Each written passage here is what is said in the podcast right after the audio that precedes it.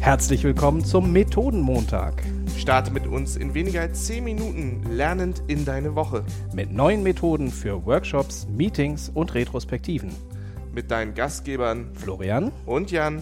Hallo, lieber Jan. Moin, moin, lieber Florian. Auf die Folge habe ich mich ja schon ganz lange gefreut, weil mit uns im Call ist die Mitbegründerin der Stand-Up Buddies, der agilen Community von Gruner und Ja und die Kollegin, die mit dir die Coaching-Ausbildung gemacht hat zum agilen Coach und eine agile Koryphäe von Gruner und Ja möchte ich sie nennen, bevor sie jetzt gleich hier im Teams-Call ganz rot wird. Florian, wer ist denn da?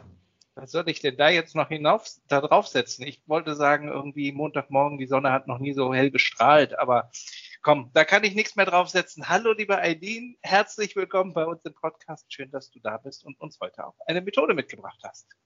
Hallo, ihr beiden. Vielen Dank für eure Einladung und diese schönen Worte zu Beginn. Ja, sie sind nicht weniger als verdient. Welche Methode hast du uns denn mitgebracht, lieber Aideen? Ich habe euch die Methode grüne Wiese mitgebracht. Und was verbirgt sich dahinter? Hm, bei der grünen Wiese geht es darum, dass die Teilnehmer die Aufgabe bekommen, ein bereits angesprochenes Problem oder ein Thema, das sich aktuell vielleicht nicht so gut anfühlt für das Team, auf der grünen Wiese zu denken. Das bedeutet, dass sich das Team von allen vermeintlichen Einschränkungen im Alltag, wie zum Beispiel bestehende Regeln, ähm, die vielleicht auch Hürden sind, ähm, einfach mal frei macht und sich vorstellt, wie eine bestimmte Situation in einer idealen Welt laufen würde, beziehungsweise wie das Team diese gestalten würde, wenn es auf der grünen Wiese nochmal auch vielleicht von vorne anfangen könnte. Ähm, hierbei kann es dann auch ruhig utopisch werden. Wichtig ist eigentlich in erster Linie, dass der Lösungsraum sehr weit geöffnet wird für die Beteiligten und dass das Team einfach die Möglichkeit kriegt, kreativ zu werden. Das Ziel ist dabei, das Bestehende einfach mal zu hinterfragen, zu reflektieren und Dinge mal ganz neu zu denken und äh, das Bestehende nicht einfach so als gegeben hinzunehmen. Ein schöner Nebeneffekt dabei ist, dass äh, auf diese Weise die Teammitglieder auch ihre eigenen Wünsche und Vorstellungen zu einer bestimmten Situation einfach im Idealszenario teilen und man so auch von seinen Teammitgliedern mitbekommt, wie er sich denn diese oder sie sich diese ähm, Idealwelt vorstellen würde. Das ist natürlich eine schöne Methode, um meinen Hasssatz, das haben wir schon immer so gemacht, einmal auszuhebeln. Ne? Also einmal zu sagen, okay, wenn wir mal nicht davon ausgehen, das haben wir schon immer so gemacht, wie würdest du es denn gerne machen? Ähm, Finde ich eine total schöne Methode, vor allem weil die grüne Wiese ist natürlich auch ein sehr schönes Bild irgendwie, wo man sagt, und jetzt bauen wir das Gebäude nochmal ganz neu. Ja, genau, es ist halt so ein wenn wir noch gar nichts hätten, wie würden wir es mit dem Wissen von heute komplett neu aufbauen? Und ich finde so schön daran, dass es wirklich diese, diese Schere im Kopf wegnimmt. Also du hast ja normalerweise, wie könnten wir es denn ausprobieren? Und in jedem zweiten Satz ist dann, ach nee, das geht nicht, weil, ach so, da können wir nicht, weil das. Und äh, das hebelst du damit komplett aus. Deswegen finde ich das auch ähm, echt toll, ja. Hast du denn damit schon so richtig große Erfahrungen gemacht? Also hast du es schon mit größeren Gruppen gemacht oder bisher nur in kleinen?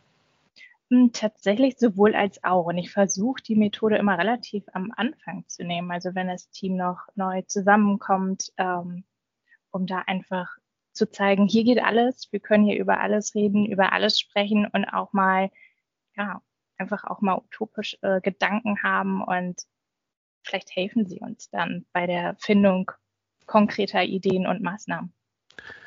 Ich dachte gerade eher, dass so an so ein paar Teams, die ich begleite, die halt tatsächlich schon ganz lange zusammenarbeiten und da, wo halt wirklich immer, das machen wir ja schon immer so.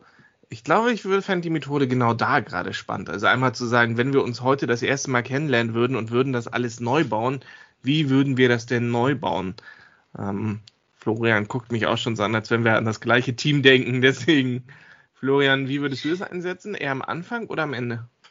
Hm, auch gerne mal zwischendurch. Also immer mal, also nicht regelmäßig zu häufig, sondern immer mal als Impuls. Da kann es gut sein am Anfang, da kann es aber auch gut äh, sein für Teams, die ein bisschen erfahrener sind. Mir fällt gerade noch was auf, was ich total charmant daran finde, ist halt, so kommst du dann an die großen Lösungen. Also dadurch, dass die Schere weggefallen ist, äh, kommst du dabei darauf eben noch ein Schrittchen weiter zu denken und noch eine Idee mehr ins Rennen zu schmeißen, wo du vorher schon die Grundidee vielleicht verworfen hättest. Und auch wenn am Ende, wenn es um die Frage der Umsetzbarkeit geht, vielleicht wieder viel Schere kommt und viele Grenzen aufgezeigt werden, äh, sind Sachen auf den Tisch gekommen, die, glaube ich, nicht auf den Tisch gekommen wären als Lösungsideen, wenn man von vornherein im Rahmen seiner bisherigen Möglichkeiten gedacht hätte. Das finde ich total super. Ich hatte, liebe Eileen, eigentlich eine völlig andere Methode von dir erwartet, weil ich mit dir immer eine, eine bestimmte Methode assoziiere. Magst du uns die vielleicht nochmal zum, zum Schluss einmal ganz kurz als Häppchen noch mitgeben? Ich hatte nämlich von dir eigentlich den Team Health Check erwartet, von dem du immer erzählst. Ja, sehr gerne. Ähm, ja, beim Team Health Check geht es darum, dass das Team sich ähm, überlegt, über welche Themen möchten wir denn regelmäßig sprechen. Das kann sein über unsere interne Zusammenarbeit, über die Zusammenarbeit mit unseren Kunden, über die Zusammenarbeit mit unseren Dienstleistern, Meeting-Formate, ähm, Also was genau, einem genau. gerade so einfällt, was. Genau, ich war gerade noch in der, Über in der Beispielfindung.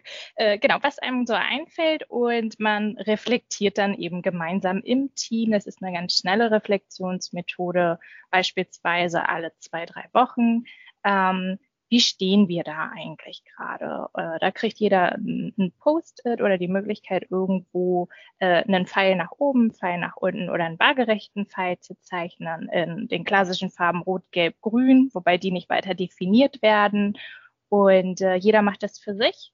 Nach einer bestimmten Zeit werden dann die Post-its gezeigt und man bespricht dann eben die größten, die größten Abweichungen, kann, hat aber auch die Option, einmal eine Runde zu machen und zu gucken, äh, wie schätzt wer zum aktuellen Zeitpunkt beispielsweise die Zusammenarbeit im Team ein und warum ist das so? Dabei geht es dann gar nicht mehr um das, um die Farben und das Ampelsystem, sondern vielmehr darum, dass darüber gesprochen wird, wie wer im Team die aktuelle Situation wahrnimmt.